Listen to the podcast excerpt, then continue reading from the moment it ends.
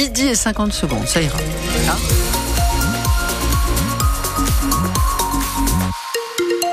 Carr est un magicien, parce qu'avec le bruit et machin, c'est du temps. Dis donc vous me laissez, je dis ce que je veux. Il, ah non, mais j'ai, il y a du soleil. Je suis chez moi, je fais ce que je veux. Il y a du soleil et il fera jusqu'à 17 degrés. Je vous dis tout ça après l'info. Présenté, vous l'avez reconnu, par Sophie Péridieu. Les grosses rafales de vent d'hier après-midi ont provoqué quelques dégâts chez nous. Et notamment en Bigorre, le toit d'un élevage de volailles a été arraché et plus de 2000 poulets ont été tués. Ça, c'est entre Tarbes et Vic en Bigorre, à Siarouille. L'éleveur, ancien pompier de Paris, a prévenu les secours dès qu'il a vu que la situation dégénérait. Benoît Désolé de ne pas avoir pu faire mieux.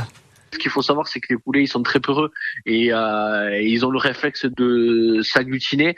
D'habitude, ils ont 450 mètres carrés. Euh, là, à cet âge-là, ils sont petits, donc ils sortaient pas encore. Et là, ils étaient sur euh, regroupés sur, on va dire, 5 mètres carrés.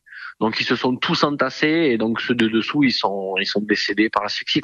Et le truc c'est qu'après on est totalement impuissant puisque il y avait encore du vent au taquet donc la bâche s'ouvrait, les poulets je les voyais voilà pendant au moins 5 minutes, on ne sait plus quoi faire. Quoi. Je peux vous dire que quand on voit euh, plus de 2000 poulets euh, morts, on était obligé de marcher dessus pour aller chercher les autres qui étaient agglutinés dessus.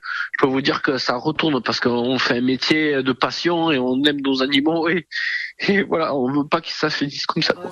Benoît Béguet, éleveur donc de poulets qui a perdu la moitié de ses volailles à cause des intempéries d'hier. Il y a eu aussi des morceaux de toiture arrachés à Lembey, Lescar et Pau. Les pompiers des Pyrénées-Atlantiques ont reçu 200 appels. Et puis le trafic SNCF qui avait été interrompu euh, hier après-midi entre Dax et Puyot en raison toujours de ces chutes d'arbres est rentré dans l'ordre. Les syndicats agricoles à Batignon, dix jours après la levée des blocages, Gabriel Attal retrouve les représentants de la FNSEA et des jeunes agriculteurs qui maintiennent la pression avant le salon de l'agriculture. Ils estiment que cela ne va pas assez vite. On y reviendra dans ma France dans quelques instants. Il est midi 3 sur France Bleu Berne Bigorre au tribunal de Pau hier un procès pour harcèlement moral et violence. Et ce sont quatre employés de Toré à Lac qui comparaissaient dans le cadre d'une affaire qui a duré toute l'année 2022. La victime n'ayant porté plainte qu'en janvier 2023. Alors les quatre hommes, dont le chef d'équipe et des élus syndicaux, ont fait d'un cinquième homme leur souffre-douleur, selon l'avocat de la victime. Mauvaise blague, mais aussi brimade, violence, du sel dans le café, des dessins de croix gammées sur le casque, des gants et des t-shirts découpés au ciseau, des seaux d'eau froide sous la douche ou même de l'alcool à brûler. Rien que de très normal pour les prévenus qui ont plaidé pour la culture d'entreprise, Camille Ursi. C'était juste des blagues. C'est comme ça que les prévenus l'ont en tout cas raconté pendant les quatre heures d'audience. Et même quand c'est devenu plus violent, ils ont eu tendance à minimiser. On se le faisait tous entre nous, explique-t-il. La victime s'est pourtant retrouvée ligotée sur une chaise, tenue par les pieds et les mains par deux de ses délégués syndicaux, attachée par le troisième. Il a tenté de se défendre, mais a pris un coup de poing dans la tête. Le quatrième prévenu est le chef d'équipe du service, à qui il est reproché de ne pas avoir réagi en tant que supérieur. À la barre, il assure n'avoir rien vu, si ce n'est dans la salle de pause, une affiche qui se moque du nez de la victime. La série d'agissements a été comparée à une cour de récréation par le procureur de Pau, Rodolphe Jarry, par l'avocat de la victime et même par les prévenus, dont le plus âgé a 44 ans. Eux se sont défendus en disant qu'on leur avait fait pire, ou bien que c'était la victime qui avait commencé. De 750 à 3000 euros d'amende ont été requis, ainsi que jusqu'à 10 mois de prison avec sursis au minimum. Et puis le tribunal de Pau a également condamné deux hommes dans une affaire de trafic de stupéfiants concernant le quartier Hausse des Bois.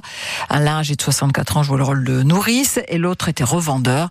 Ils ont été arrêtés jeudi dernier dans le cadre de l'opération Place Net. Ils ont écopé de 9 mois de prison. Un député LR veut démoder la fast fashion. Il dépose aujourd'hui une proposition de loi pour lutter contre la mode jetable. Antoine Vermorel-Marquez veut instaurer une taxe de 5 euros par article pour pénaliser les fabricants qui proposent plus de 1000 nouveaux produits par jour. Dans le, dans le collimateur, des entreprises comme le géant chinois Chine. Antoine Vermorel-Marquez. Ce sont des grandes entreprises qui euh, ne créent aucun emploi sur le sol européen et français, qui euh, exportent leurs produits de Chine 100% euh, en avion et qui ne respectent pas nos critères environnementaux, sociaux et même parfois sanitaires. Et donc c'est de la concurrence déloyale vis-à-vis de tous les, les acteurs du textile français. Nous, ce qu'on préconise, c'est un bonus-malus un principe simple de dire vous achetez un t-shirt sur une des grandes plateformes en ligne qui n'a pas de boutique en France. C'est un t-shirt qui pollue énormément, donc on va vous mettre un malus, le principe du pollueur-payeur. Et en revanche, si vous achetez un t-shirt respectueux de l'environnement, de nos normes sociales et environnementales, vous aurez un bonus. Et donc, c'est pas une taxe supplémentaire, c'est le malus qui finance le bonus. Et après, on laisse le soin aux consommateurs et donc ensuite au producteur de choisir quel type de vêtements il souhaite produire. Et ce député LR espère que sa proposition de loi soit soutenue par le gouvernement et la majorité. Le restaurant Bar Tabac chez Carré d'Augeux. Euh, les Bains cherchent un repreneur. Le couple Carré part à la retraite et vend le fonds de commerce. cherche donc du monde. Pour l'instant, euh, pas de repreneur en vue. Vous retrouvez les infos sur francebleu.fr.